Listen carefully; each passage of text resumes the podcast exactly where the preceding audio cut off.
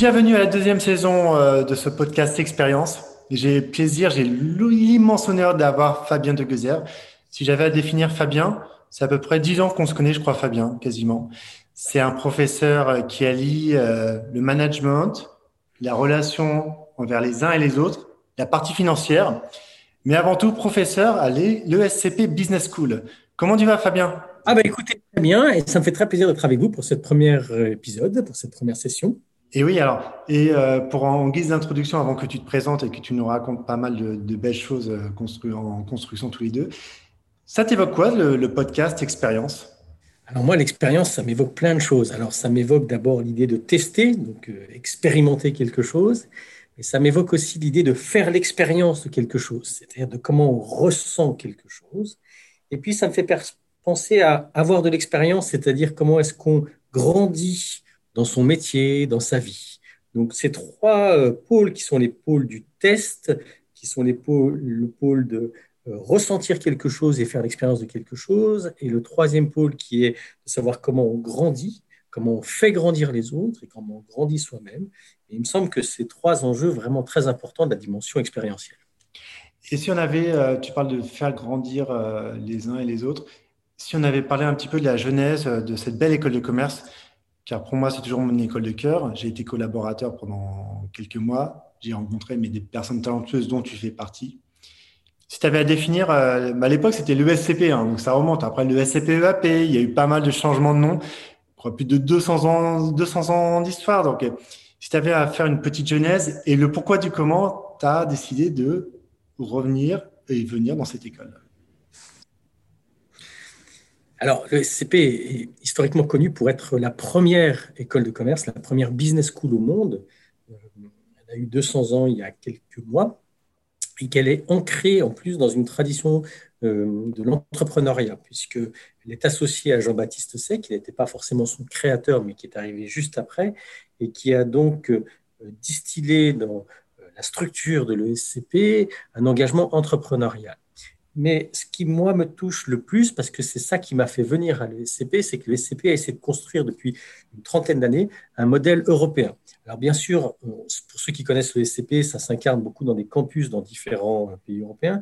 Mais pour moi, c'est surtout l'idée d'une réflexion sur ce que ça pourrait être un management européen c'est-à-dire un management reposant sur les valeurs européennes héritées des Lumières, donc euh, liées à l'esprit critique, à la valorisation du débat, à la valorisation de la démocratie, même au sein de l'organisation et de l'entreprise, euh, au respect de la subjectivité, à la reconnaissance du long terme comme une valeur forte qui devrait structurer le management, etc. etc. Et donc, Bien évidemment, on n'a pas encore complètement construit ce que c'est qu'un management européen, mais moi, je suis assez fier de participer, en tout cas, à une école qui essaie de contribuer à définir ce que pourrait être un management européen, un marketing européen, euh, un leadership européen. Et si on avait à revenir euh, un petit peu dans le passé, parce que ça a 200 ans, mais toi, je ne crois pas que tu as 200 ans, tu dois avoir quelques mois en dessous. Si tu avais à, écrire une histoire, euh, Fabien, il y a quelques années, pourquoi tu es venu à l'ESCP euh, Qu'as-tu fait juste avant? Moi, je suis, euh, presque un pur académique. Hein. J'ai fait des, formes, des études de gestion à l'origine. Et puis, euh, à travers quand même quelques expériences de stage et des expériences personnelles et une petite expérience professionnelle, j'ai voulu revenir au monde académique sur une posture, un constat qui était un peu désabusé alors que j'avais que 24-25 ans, qui était que je, je m'étais confronté en, des entreprises qui avaient fait des choix assez étonnants stratégiques et qui, étaient, qui avaient abouti à des, vagues de licenciements et des fermetures dans l'entreprise et qui m'avaient amené à l'idée de dire qu'il y avait quand même beaucoup de bêtises managériales, beaucoup d'erreurs de gestion et ça m'intéressait de comprendre comment des gens bien formés, bien entourés, avec beaucoup d'instruments, d'analyse, etc., pouvaient arriver à des choses aussi aberrantes que celles que moi j'avais pu voir personnellement. Et donc, j'ai voulu faire une thèse de doctorat sur la question des erreurs et voire de la bêtise managériale j'avais l'intention de travailler sur les problématiques de, de, managers qui allaient vers les solutions de facilité ou vers des managers mal formés, etc. Et en fait, progressivement, j'ai euh, travaillé, euh, j'ai fait apparaître euh, l'idée de dire que beaucoup de managers sont plutôt dans des situations dans lesquelles c'est absolument, c'est presque impossible pour eux d'arriver à des solutions qui soient satisfaisantes. Soit parce que les, les, situations managériales sont beaucoup trop compliquées, soit parce que la pression est très forte, parce qu'ils n'ont pas les ressources, mais aussi parce que les instruments de gestion qui sont mis à leur disposition et sur lesquels moi je faisais le postulat qui les aidait à prendre des meilleures décisions, en fait ces instruments étaient souvent soit pas du tout pertinents, soit pas du tout compris et pas du tout adapté aux besoins des managers. Et donc, en fait, on se retrouvait dans des situations de managers qui étaient presque empêchés d'arriver à des, décisions, voire à des pratiques managériales de gestion d'équipe euh, acceptables, satisfaisantes, voire positives. Euh, pour reprendre un terme un peu prosaïque, et je m'excuse d'utiliser ce terme-là, mais il y a un bouquin qui est sorti aux États-Unis il y a quelques années qui s'appelait Noah's All Organization et qui a été traduit en français de manière un peu voilà, direct par objectif zéro sale con dans les entreprises. Et en fait, moi, je partais un peu de ce postulat-là, c'est qu'il y avait quand même une tendance à y avoir beaucoup, beaucoup de sales cons dans les entreprises.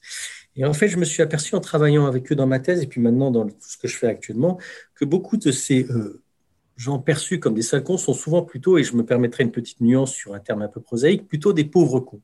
C'est-à-dire des gens dans des situations tellement problématiques que le seul comportement qu'ils arrivent à sortir est un comportement jugé comme pathogène ou négatif par d'autres, mais en fait, c'est parce qu'ils sont coincés dans des trucs totalement invraisemblables et dans lesquels ils ne sont pas aidés par les organisations telles qu'elles sont mises en place.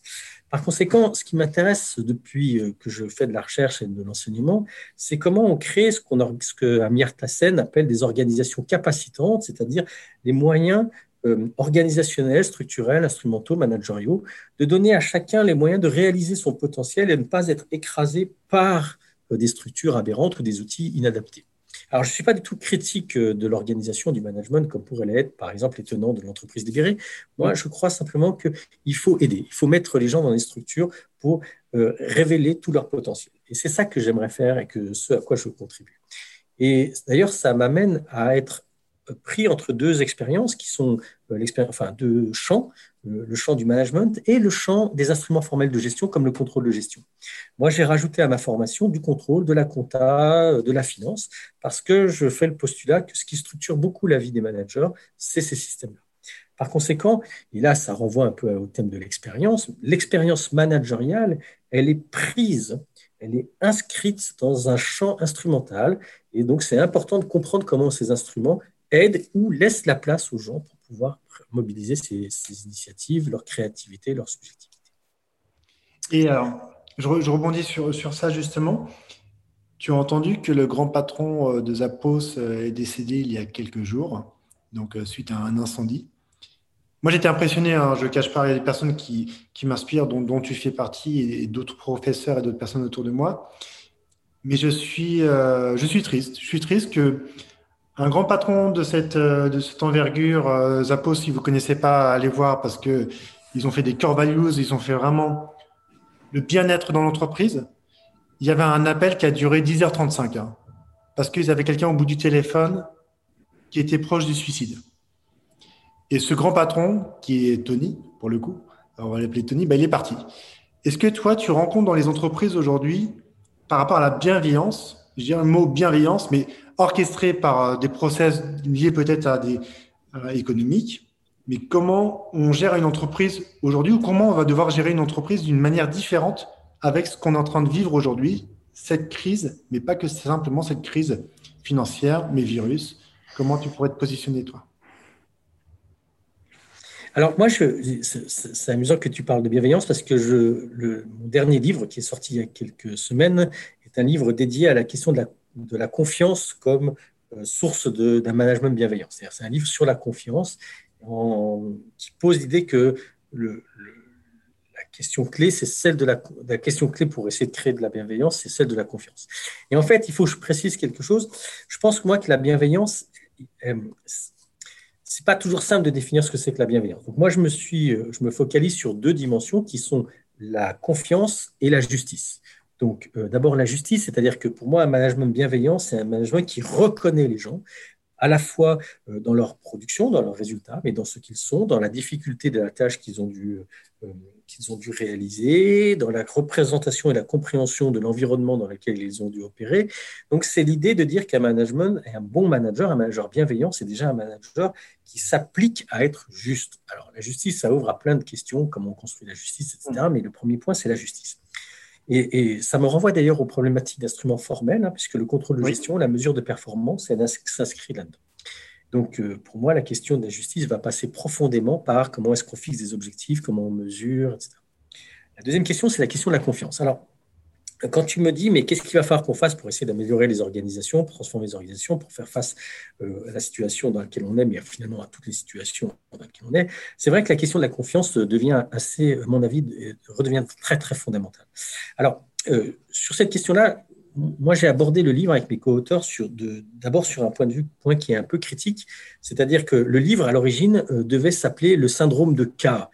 Donc, K, pour ceux qui, se, qui ont des enfants, qui se souviennent de ce qu'ils regardaient comme dessin animé, ça fait référence au cas du dessin animé Le livre de la jungle de Walt Disney. Pas forcément la version originale de, de Kipling, mais le dessin animé. Et dans ce dessin animé, vous avez un serpent qui passe son temps à euh, essayer d'hypnotiser ses proies donc pour les manger et qui passe son temps à répéter fais-moi confiance, faites-moi confiance, faites-moi confiance.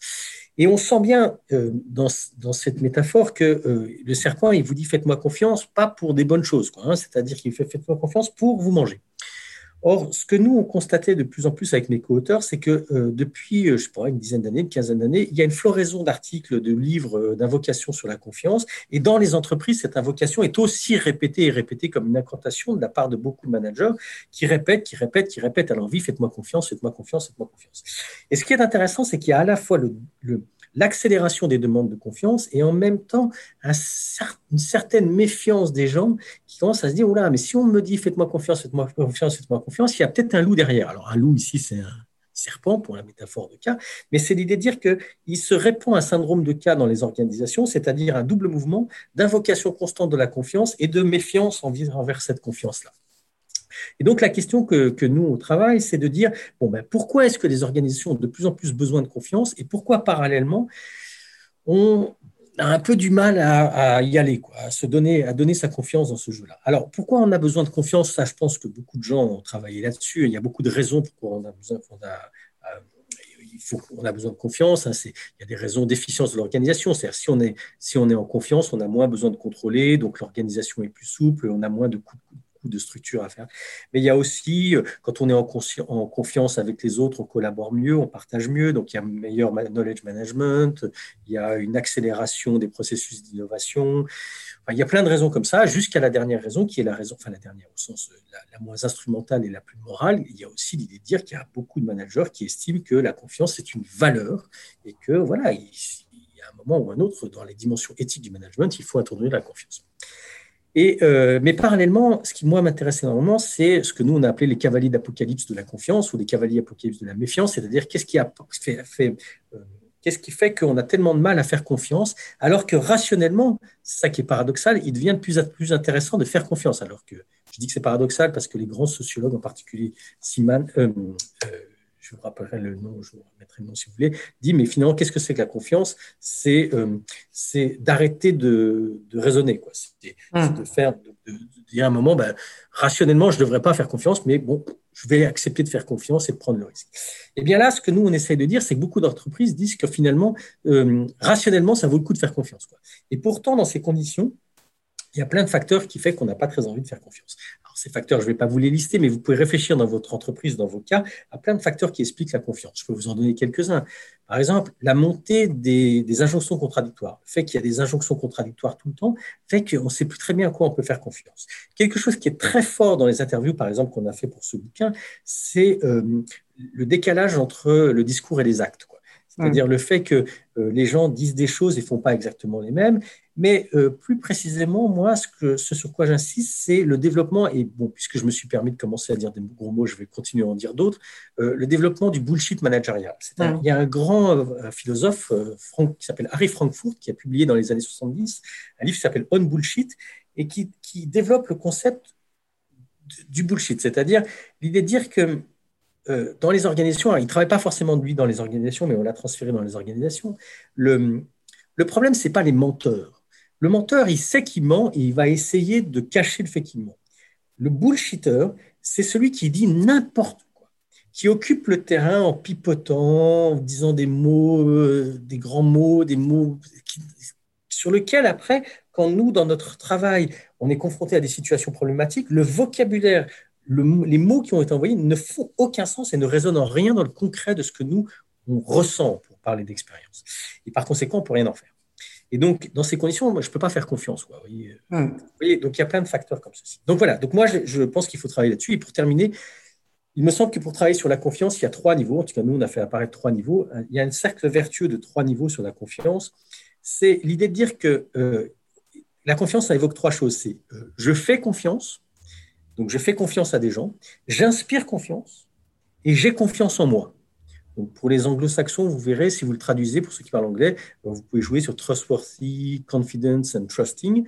Donc, c'est trois niveaux qui sont un petit peu différents. Mais ce qu'on a montré à travers des entretiens et dans les papiers de recherche qu'on a pu écrire, c'est que ces trois niveaux tournent ensemble. C'est-à-dire que, par exemple, pour accepter de faire confiance à des gens, c'est-à-dire pour se mettre en vulnérabilité, c'est-à-dire dépendre des autres, faire confiance à des gens, ça veut dire que je dépends des autres. Eh bien, ça suppose de ma part que j'ai assez confiance en moi parce que me mettre en vulnérabilité, ça suppose quand même que je prenez risque. Quoi. Donc, il y a un jeu entre la confiance en soi et euh, faire confiance. Et en même temps, euh, euh, donc, pour que les gens vous fassent confiance, il faut avoir un travail aussi sur la question d'inspirer confiance. C'est-à-dire que, vous voyez, vous ces trois-là vont tourner ensemble. Or, ce qui est intéressant, c'est que ces trois niveaux-là ne sont pas toujours travaillés ensemble. Donc, ils sont découplés. En nous, on montre qu'il faut les travailler ensemble pour qu'ils tournent en spirale, positive. Et je voudrais juste insister sur un point que moi, j'ai découvert pendant les entretiens que j'ai fait. On a fait une, 80, 80 entretiens à peu près de dirigeants d'entreprise. C'est la question de faire confiance. Et en fait, euh, moi, j'avais beaucoup entendu les gens dire oui, ce qui est important, c'est faire confiance. Moi, j'ai interviewé à peu près dans les interviews que des dirigeants d'entreprise qui m'ont tous servi cette sauce en disant moi, ce que je dois faire, c'est faire confiance. Et tous ceux que j'ai interviewés, tous, ont commencé en arrivant dans leur entreprise par virer tous leurs COMEX et le remplacer. C'est-à-dire qu'ils ont, bah, peut-être pas tout de suite, mais ils ont progressivement remplacé tous leurs COMEX.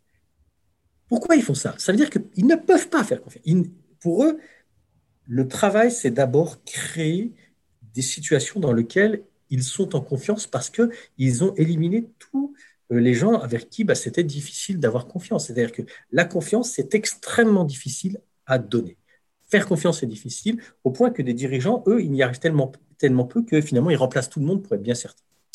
Voilà, donc c'est ce que je voulais dire, c'est que moi, c'est sur ces deux points-là, c'est réfléchir à comment est-ce qu'on va créer des systèmes qui assurent la justice. Je, vous disais, moi, les deux, les deux dimensions qui me semblaient très importantes dans mes c'est justice et confiance. Le premier point, je l'ai moins construit, mais c'est vraiment essentiel, c'est comment on va reconnaître la performance de chacun, la contribution de chacun, les besoins de chacun, donc la question de la justice et de la question de la confiance. Alors, je rebondis, je rebondis sur ça. J'entends aussi des grands patrons qui arrivent dans des COMEX euh, qui font éventuellement euh, dégommer les cibles hein, pour euh, ramener leur garde rapprochée. Tu parles de confiance. J'ai confiance en moi. Pourquoi je ne ferais pas confiance à une autre personne qui est différente de moi? Moi, je me pose vraiment la question tu es un grand patron, tu es une grande patronne, j'ai confiance en moi, j'ai peut-être des, choses qui ne vont pas aller dans cette équipe qui va arriver, mais pour quelles raisons, sincèrement, ils ont envie tout simplement de ramener leur garde rapprochée ou d'exterminer tout le monde, car par définition, c'est peace act. Je sais pas, tu vois une différence entre les patrons dans les années 80 et les patrons maintenant, ou les patronnes? Il y a une différence, il y a un changement? Alors, euh, bon, je, réagis par rapport à ta question. D'abord, c'est vrai que c'est très intéressant de voir que ces dirigeants ont quelquefois donnent l'impression d'avoir plus besoin de confiance que de compétences. C'est-à-dire mmh. qu'ils ont surtout besoin d'avoir leur garde rapproché, des gens qu'ils connaissent, qu'ils maîtrisent, etc. Donc c'est étonnant hein, dans ce jeu sur, sur, sur, confiance, sur confiance et compétences, on sent que c'est presque plus la confiance dont ils ont besoin que de compétences. Alors, est-ce qu'il y a eu une évolution historique? Euh, il me semble, il me semble que euh, dans les années 70-80, on était encore les héritiers de ce que Max Weber appelle la bureaucratie rationnelle légale, alors bureaucratie au sens noble du terme, au sens européen.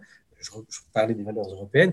Il y a une valeur de la bureaucratie euh, sociologique, c'est-à-dire cas chez, chez, dans l'héritage de Max Weber, c'est-à-dire des règles qu'on appelle rationnelles légales, c'est-à-dire où des gens ont collectivement réfléchi à des procédures, des process, des règles qui font un sens rationnel, c'est-à-dire qu'on les comprend, elles sont logiques et en plus elles sont légales, c'est-à-dire que, alors légales au sens de son organisation, c'est-à-dire qu'elles sont écrites, qu'elles peuvent être débattues, qu'elles peuvent être remises en question, etc. Donc ça, on était sur ces modèles de bureaucratie euh, au sens noble du terme et qui faisait que bon, bah, dans ces bureaucraties, on avait aussi intégré des processus de justice, de mesures, etc. Bon, la contrepartie était bien sûr que ça pouvait tomber dans l'effet négatif de la bureaucratie, c'est-à-dire ce le sens que maintenant on associe à la bureaucratie, et qui nous vient d'un héritage anglo-saxon, hein, qui dit la bureaucratie c'est mal. Donc bien sûr, la bureaucratie, euh, c'est sclérosant sur plein de mmh. choses, etc. Ça, on est tout à fait d'accord. Mais on avait ça. Depuis euh, les années 80, 90, on a un travail de débureaucratisation où là vraiment on a l'impression qu'on jette le bébé avec l'eau du bain, c'est-à-dire qu'au nom des effets pervers de la bureaucratie, on jette les effets positifs de la bureaucratie. Donc on arrive à des organisations plus lean, c'est-à-dire râteaux très énormes avec juste un monsieur euh, et puis une dame avec 30 niveaux, donc sans possibilité de supervision directe parce qu'on est sur du lean management, et en plus sans les processus et les procédures claires. Euh, là-dessus, de management, de mesures, etc., etc. Ce faisant, on met des gens dans des situations où euh, ils sont euh, enfin, je veux dire, c'est plus possible de gérer des équipes pareilles. Alors, si en plus c'est international, matriciel, etc., enfin, on est dans un souk absolument effrayant. Donc, on est obligé dans ces situations-là, d'en invoquer à d'autres modalités de coopération et de coordination que les modalités de, de, rationnel légal et donc de bureaucratie qu'on avait auparavant. C'est pour ça, c'est ce que j'essayais d'expliquer auparavant, qu'on a besoin de confiance. Parce qu'on ne peut pas s'appuyer sur les règles formelles, etc. Donc on a besoin de confiance. Donc c'est moins les dirigeants, qui, ont changé que euh, les organisations et les structures par rapport à ça qui se sont déprocéduralisées et qui amènent donc un enjeu beaucoup plus fort dans les relations interpersonnelles, puisqu'on peut plus s'appuyer autant sur les règles que ce qu'on avait auparavant.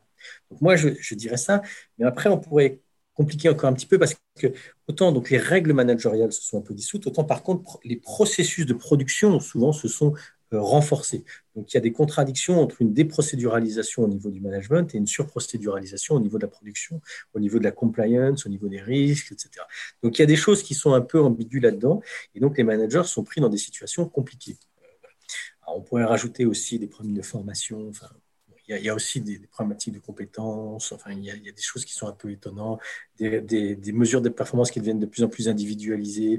Il y a des choses qui vont compliquer encore l'histoire là-dessus. Donc, encore une fois, ce que je voulais dire, c'est que moi, je, n'ai pas envie, je, me refuse à dire euh, de revenir à l'argument des salcons, quoi, des, des salcons, euh, pourrait vers lequel on ta question pourrait m'amener en disant ben, les managers sont devenus incompétents, égoïstes, ça, c'est pas ça. C'est à mon avis, ils sont dans des situations qui sont compliquées et quelquefois les comportements qu'ils développent sont des comportements qui leur semblent des réponses pertinentes dans les situations dans lesquelles ils sont.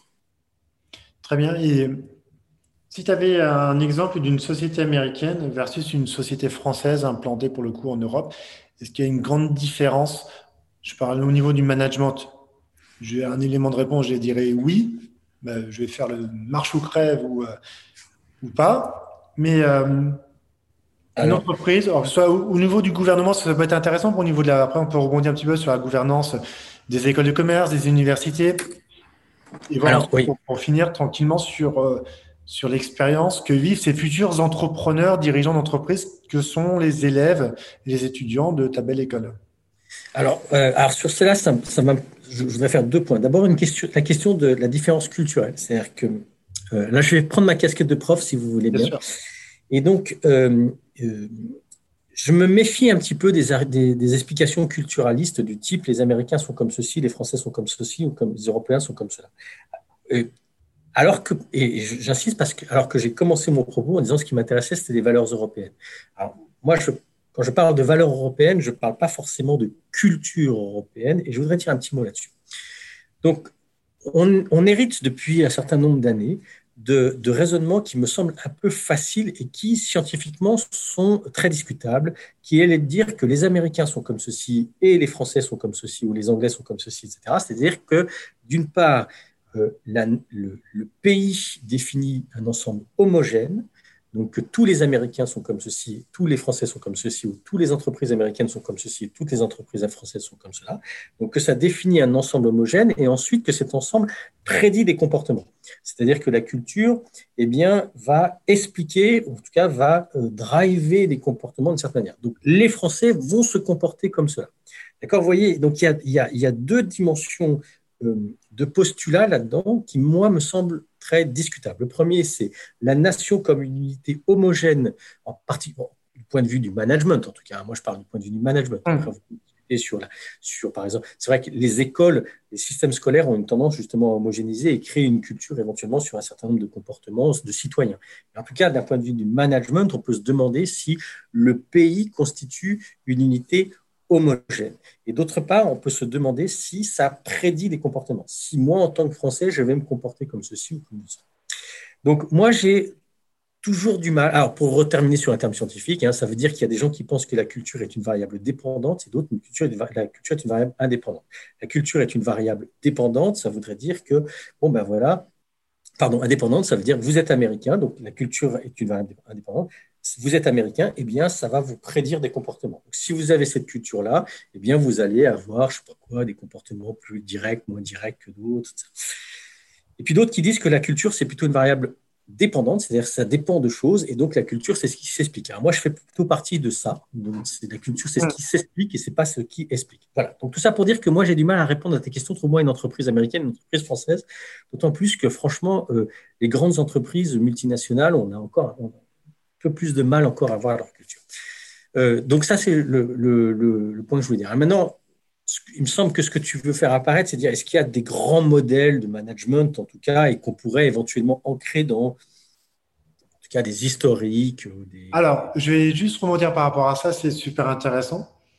Ça me fait penser toujours à Pauline Lignot qui dit c'est super intéressant, mais c'est la réalité. Non, si j'avais à refondre la question, les entreprises américaines sont basées par euh, pas que des 100% euh, pure souche américains. En plus, pour le coup, ils ont vécu pas mal de choses, de guerre, de géopolitique. Aujourd'hui, l'administration euh, de ex-Donald Trump, j'espère, ne sera pas trop démantelée pour le Joe Biden. J'en parle parce qu'à chaque fois, tu sais que les, Américains, pendant 4 ans, 8 ans, ils te mettent des choses en place et après, c'est fini.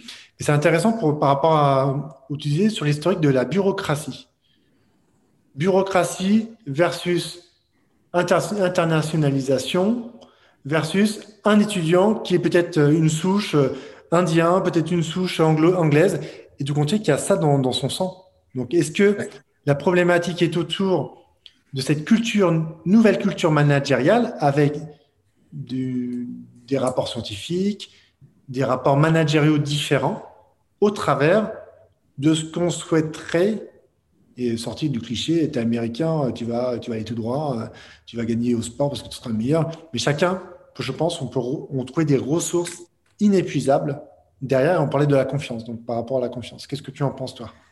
Alors, moi, ma, je ne sais pas si ça répond à ta question, mais il me semble quand même que parmi les choses qui, qui, moi, me touchent dans ce qu'on appelle les modèles américains, mais on peut aussi les trouver dans certains modèles européens, voire le modèle français, c'est que c'est un modèle d'immigration et de diversité.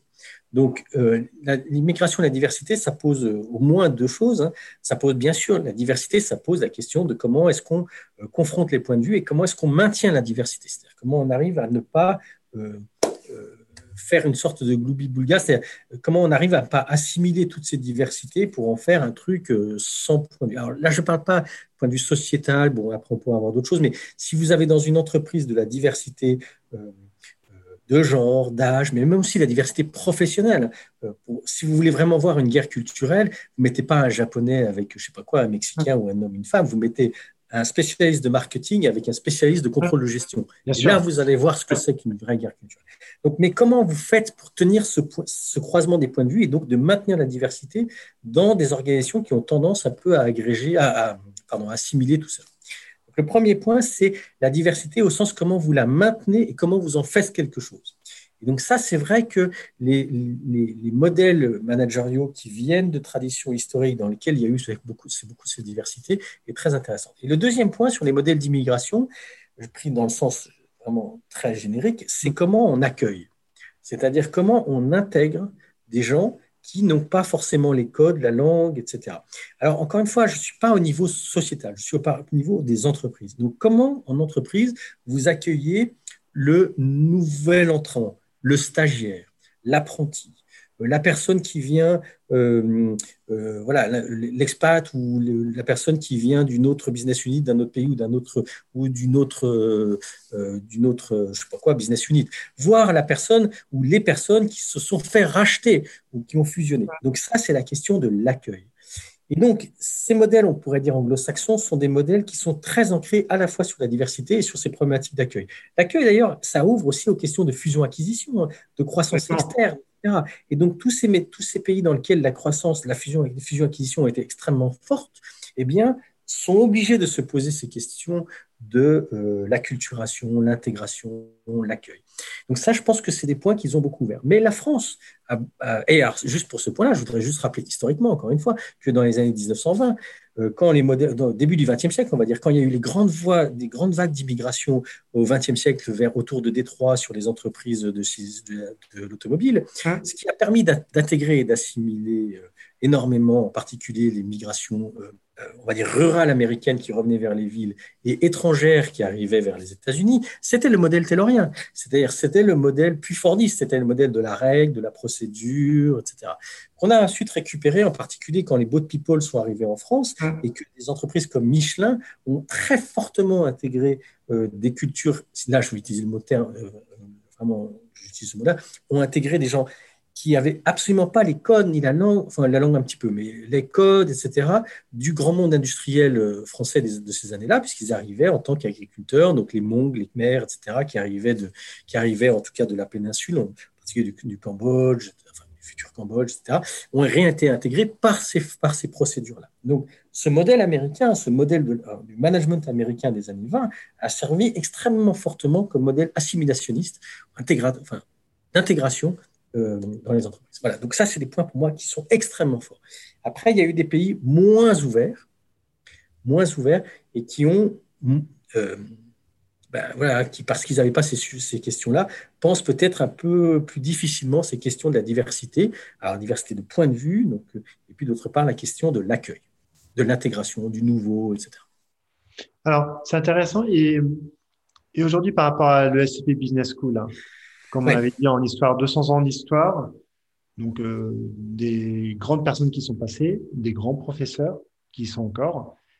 Les étudiants aujourd'hui, toi qui as, pour le coup, ils ont de la chance. Hein. ils ont de la chance de t'avoir euh, dans les modules. Pour le coup, euh, je connais une étudiante, Lucina Saponet, qui t'a comme professeur et qui me dit bah, Je vais apprendre avec Fabien.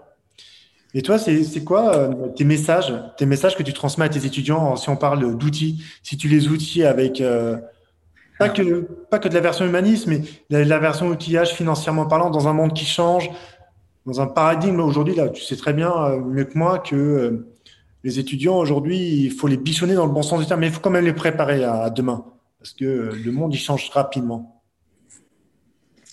Moi, je pense que le. Enfin, donc, il y a bien sûr des compétences techniques, c'est important. Et, alors, non, mais je vais, je vais, quand même donner un petit mot avant, avant de partir sur autre chose que les compétences techniques. Depuis quelques années, on nous, euh, beaucoup d'entreprises et beaucoup de managers nous renvoient beaucoup l'idée qu'il faut renforcer les compétences soft, etc. Mm.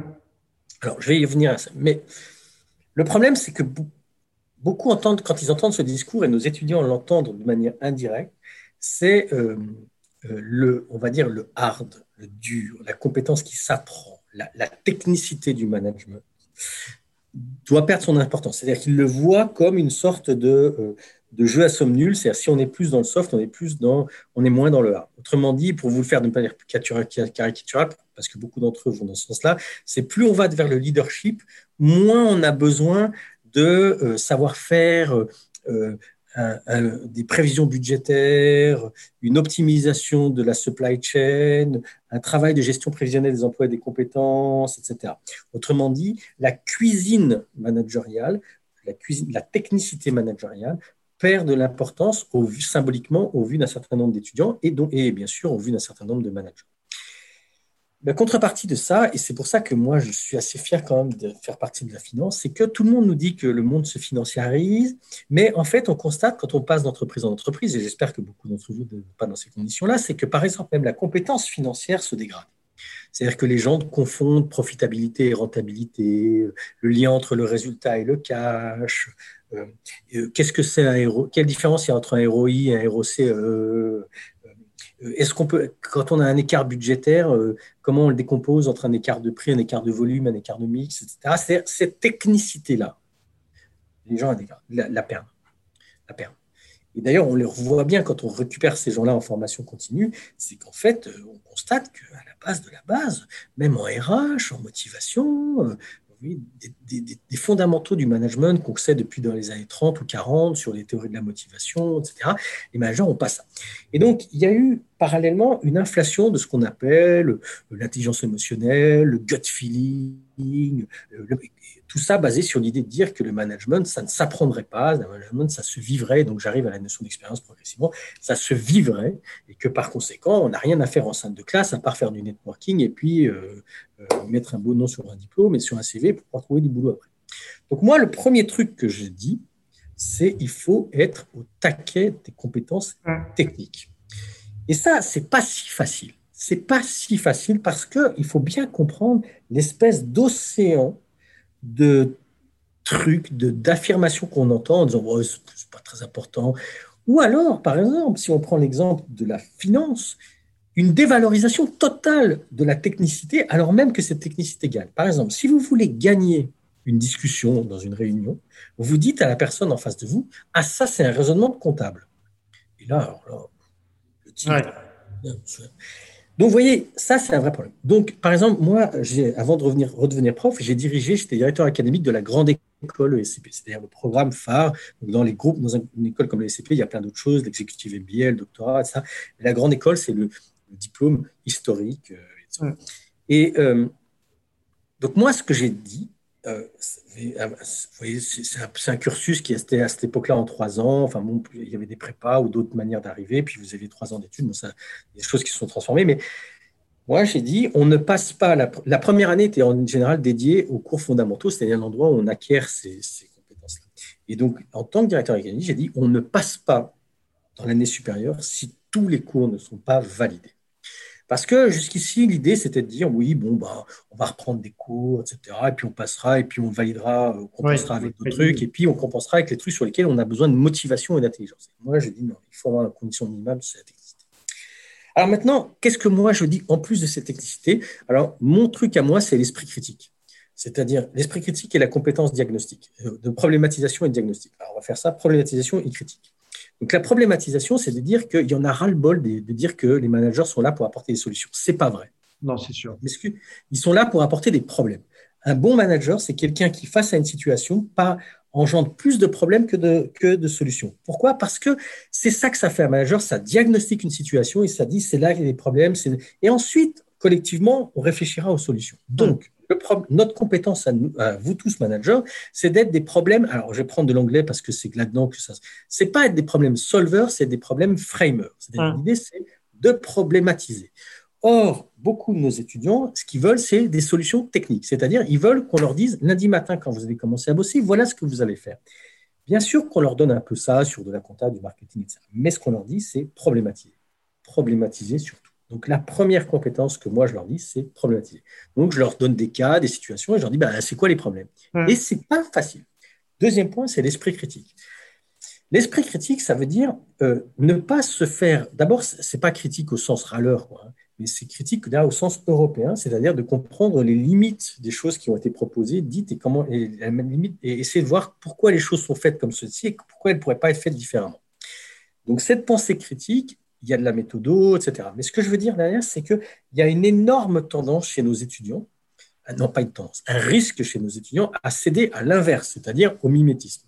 Au mimétisme d'aller dans les mêmes boîtes, chez Goldman, chez EY, chez LVMH, etc., ou actuellement dans les startups. Le mimétisme, il est créer des startups, hein, je veux dire. Donc, c'est l'entrepreneuriat.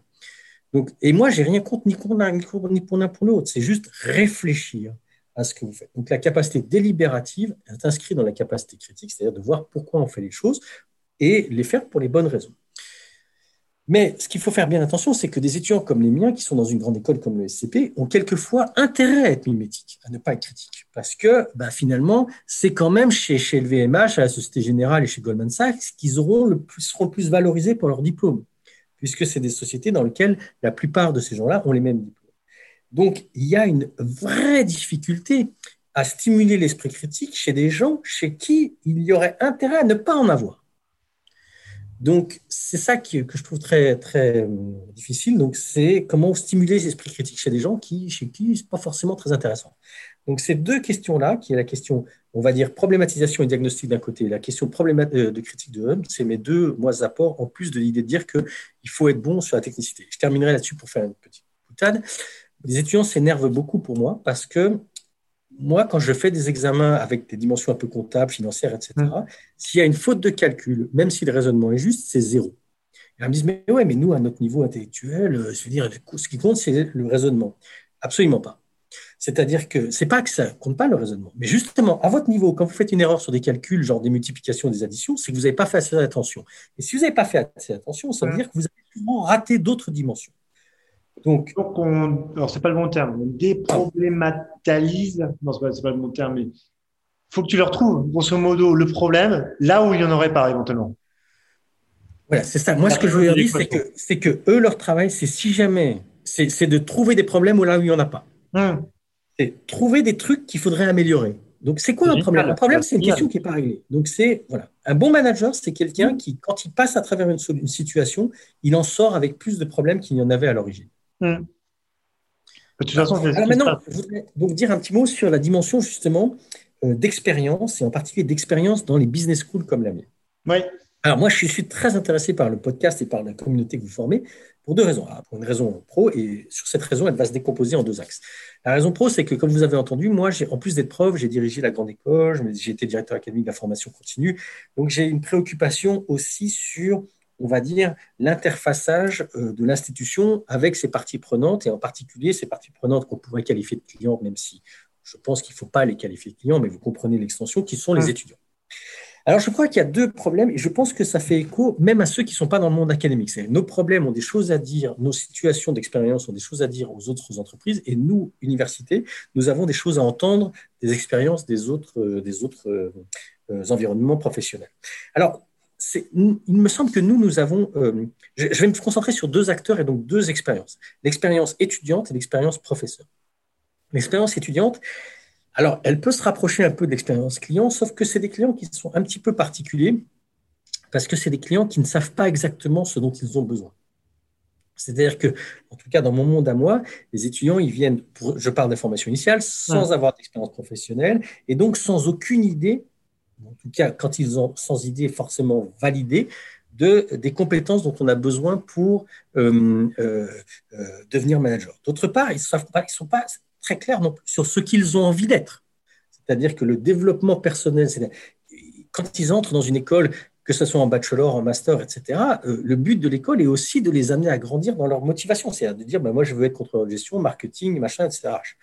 Donc, on est face à des gens qui ne savent pas tous, hein, il y en a quelques-uns qui savent, pas tous, ni ce dont ils ont besoin, ni ce qu'ils veulent être. Donc, le parcours de formation est un parcours intéressant parce qu'on doit non seulement les former, mais en plus, avant les et pendant, les aider à réfléchir à quoi ils veulent être formés.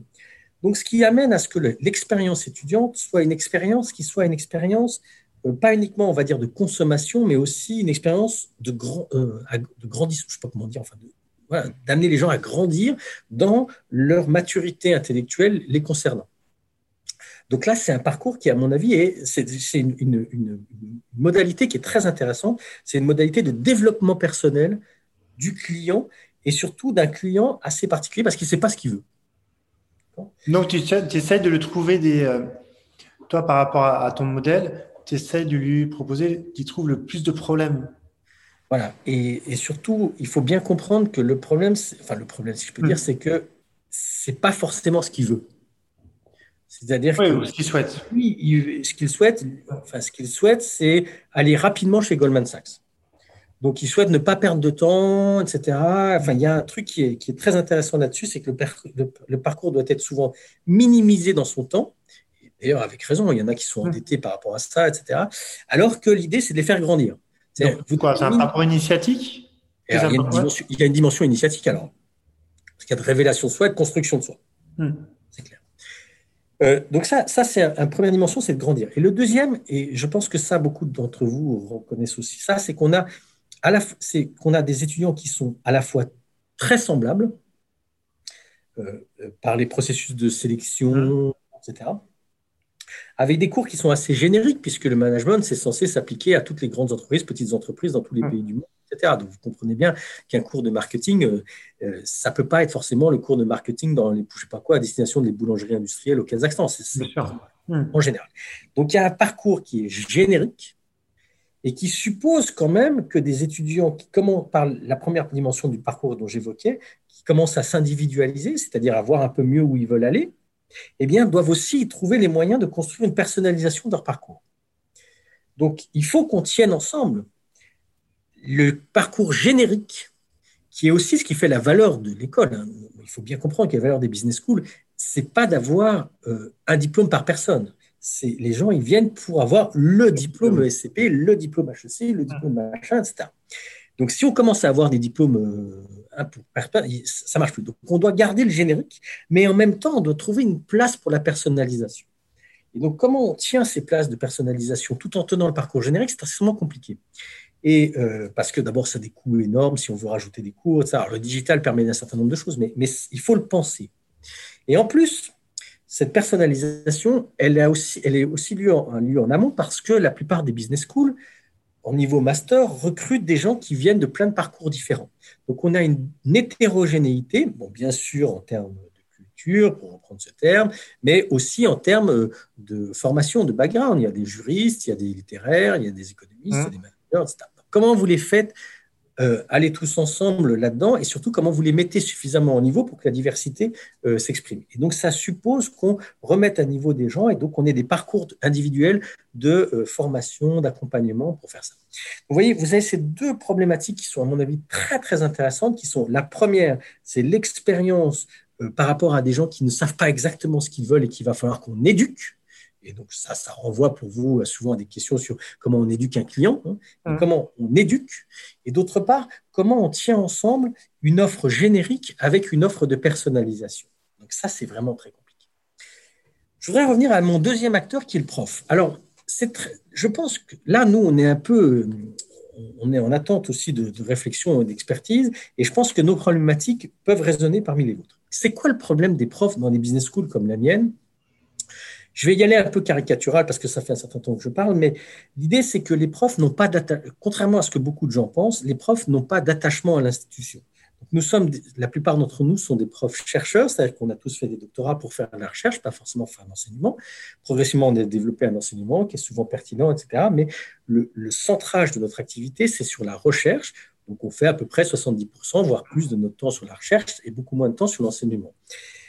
Nos, nos recherches sont, nous, on est en sciences sociales, on n'est pas lié à des gros instruments qui seraient propriété de l'institution, on a besoin d'un ordinateur, etc. Et on travaille en réseau, pas forcément avec les réseaux de l'école, mais avec les réseaux des profs, des autres chercheurs dans d'autres institutions avec qui on co-publie. Donc ça veut dire qu'un prof n'a pas particulièrement d'attachement institutionnel par rapport à l'ESCP, HEC, machin, etc. Donc il prend le, il va dans l'école qui lui est géographiquement la plus mmh, proche, qui paye le mieux, etc. Donc on a là un modèle qui est un modèle qui se rapproche un peu du foot, quoi, c'est-à-dire du mercato avec des profs qui bougent d'un club à l'autre. Alors avec certains clubs qui ont un peu d'attractivité, enfin voilà, Barcelone, euh, des choses comme ça. Euh, là, on sait qu'on est joueur du, Barcelone et, d'avoir été joueur de ça, ça valorise. Mais dans la plupart des temps des autres clubs et pour les la même chose pour les écoles, si on n'est pas à Harvard, euh, ce qui fait la valeur d'une école, c'est ses profs. C'est ce qui fait la valeur d'un prof, c'est pas l'école dans laquelle il est. Donc, les écoles ont un vrai, une vraie difficulté qui est de fidéliser des profs, d'une part pour qu'ils restent, et d'autre part pour qu'ils acceptent de ne pas avoir qu'un comportement individualiste, ou du moins un comportement sur leur propre réseau, mais aussi de contribuer à l'institution. Donc là, il y a un travail sur l'expérience professeur pour, lui pour permettre à l'institution de fidéliser des talents, des talents qui sont sur un marché très liquide et sur un marché qui valorise l'individualisation. Parce que nous, ce qui fait notre employabilité, c'est nos papiers de recherche et nos livres sur lesquels il est écrit notre nom, pas le nom de l'institution. les grands chercheurs en sciences de gestion, on connaît leur nom. Les mm. papiers, euh, les papiers, enfin, je sais, voyez, enfin, je sais pas quoi, moi, dans mon monde de contrôle de gestion, on parlera beaucoup de, pardon, de, de, de, Kaplan pour le Man Scorecard. Plus personne ne sait où Kaplan était, dans quelle institution. Ce qui compte, c'est le nom. Donc, il faut le fidéliser. Et d'autre part, l'amener à vouloir travailler collectivement pour l'institution. Et donc, mm. ça, c'est une réflexion sur l'expérience parce que c'est la seule chose qu'on peut lui donner. La seule chose. La seule chose parce que euh, on, pourrait, on pourrait le capter par l'argent. Alors, c'est vrai, sur les salaires, on peut, mais il n'y a pas beaucoup d'institutions qui peuvent accepter mm. l'inflation le, des salaires que peuvent jouer des très, très grandes institutions. Donc, la seule chose pour garder des talents dans ce monde-là, c'est l'expérience. Mm. Et donc, euh, et donc ça, vous voyez, ça, pour moi, ça fait écho à aussi euh, les cabinets d'avocats, euh, les experts comptables, les, les grands créatifs dans les boîtes de, de, voilà, de pub ou même de style, etc. Des gens qui peuvent du jour au lendemain bouger. Mmh, comment vous faites pour faire ça? Comment vous faites pour, pour créer les conditions pour que des individualités acceptent de contribuer à du, de la collectivité alors même que si vous leur demandez directement, ils vont dire c'est des contraintes en plus. Ah, vous me rajoutez des contraintes, donc je m'en vais. Bah, c'est à peu près, euh, à peu près euh, ce, que, ce, que vit, ce que vit le client. C'est, tu sais bien, le client, le fidèle qui part. Euh, c'est, il y avait une histoire là en termes de politique avec un monsieur qui, qui, souhaitait souhaite devenir président des, États-Unis, c'est un lapsus, un président de la République française et qui a perdu énormément de cadres. Il disait mais un perdu, dix heures retrouvés. Bon, le lendemain, il en a perdu 4. Donc, pour en retrouver 40, il fallait y aller. Je trouve que c'est intéressant ce, ce, parallèle que tu racontes sur l'expérience euh, donc collaborateur, l'expérience professeur, l'expérience des étudiants. Donc, si on avait à retenir une, c'est pas une recette, mais j'ai entendu beaucoup d'adaptabilité, de mettre les étudiants face à des problèmes pour qu'ils les résolvent, qu'ils soient transposable dans différentes structures pour avancer en tant que manager, dirigeant d'entreprise, pourquoi pas, dans cette culture qui change, interculturelle. Est-ce qu'il y aurait euh, une conclusion pour arriver tranquillement à la, fin de cet échange? Sinon, je sais qu'on pourrait en parler pendant 45 jours avec toi, mais ce serait le, plus long podcast, je pense, du monde, mais pourquoi pas un jour. Mais quels seraient les messages pour, euh, pour 2021 on va, être on va tous se faire tester plus ou moins avec euh, ce, tu sais, ce vaccin. Les étudiants, tu les sens comment, toi, aujourd'hui? Alors, je ne sais pas si je. Alors, c'est difficile de sentir, justement, ça revient à la question d'expérience, c'est que via, via le digital, etc., c'est difficile maintenant de faire l'expérience des étudiants. Ah puisque je à part les fondés Donc, je ne sais pas exactement. Alors, par contre, je peux faire une proposition, c'est-à-dire que moi, je pense que il faut que ce soit pour les étudiants, pour les profs, mais aussi donc pour les clients et les collaborateurs, euh, la promesse du développement me semble être une promesse développement et de l'aide à réaliser son plein potentiel. C'est-à-dire de dire que ce soit euh, des organismes comme le mien, euh, mais aussi des organismes ou mais aussi des organismes commerciaux, etc on est là pour livrer quelque chose à court terme. Donc, une paire de chaussures si vous entrez mmh. dans un magasin de chaussures, un diplôme si vous entrez. Euh, mais on est aussi là pour faire grandir des gens, donc les amener à se développer. Donc, chez moi, c'est plus facile pour les étudiants parce que ça fait partie de, de la mission, c'est d'amener des gens à grandir, mais aussi des profs, des collaborateurs pour être un peu plus que ce qu'ils auraient été s'ils n'avaient pas été chez nous c'est les faire grandir.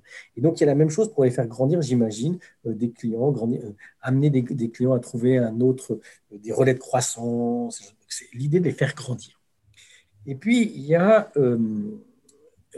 donc, oui, pardon, excuse-moi. l'idée de, se développer. Et puis, il y a quand même l'idée de non seulement il faut se développer, mais il faut donner les moyens aux gens de réaliser leur plein potentiel. C'est-à-dire que je citais Amartya Sen au début, il dit que la, vraie démocratie, la vraie démocratie, c'est quand chacun, c'est bien sûr quand chacun a de quoi manger, etc., mais c'est quand chacun a les moyens de réaliser ce qu'il pourrait faire, tout son plein potentiel. donc moi, je pense qu'il faut qu'on définisse nos organisations comme ces organisations que Sen appelle capacitantes, c'est-à-dire des organisations où les gens, on donne les gens, aux gens les moyens de réaliser leur potentiel et leurs capacités. Ça, pour moi, c'est un vrai enjeu et de démocratie et de performance managériale.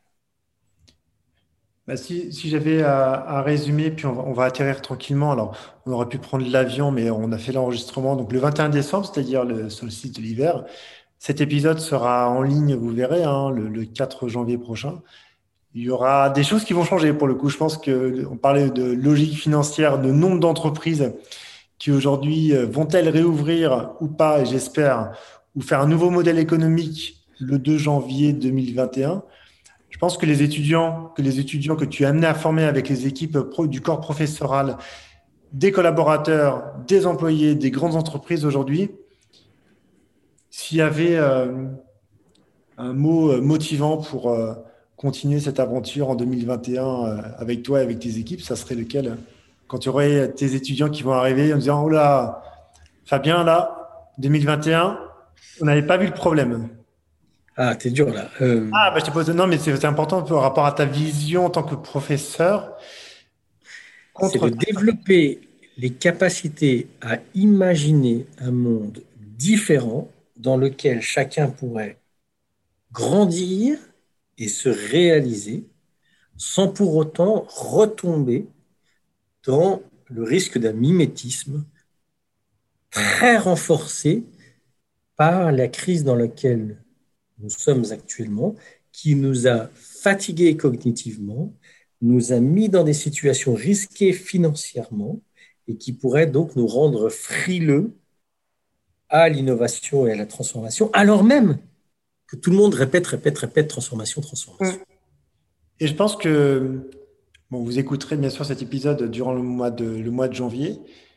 Je pense que c'est une bonne note, une bonne note de fin si j'avais à prendre un piano avec toi, euh, tu serais ma quatrième main, troisième, quatrième main. Pensez, pensez, euh, pensez à vous. Je sais que vous reviendrez euh, de la trêve des confiseurs, mais la trêve des confiseurs va réouvrir à partir du 2 janvier. Merci à toi, Fabien, d'avoir pris ce temps qui, qui est précieux et qui, qui était passionnant parce que c'est quand même le deuxième épisode de la première, le premier épisode pardon de la deuxième saison mais ce n'est pas le dernier pour le coup. Hein.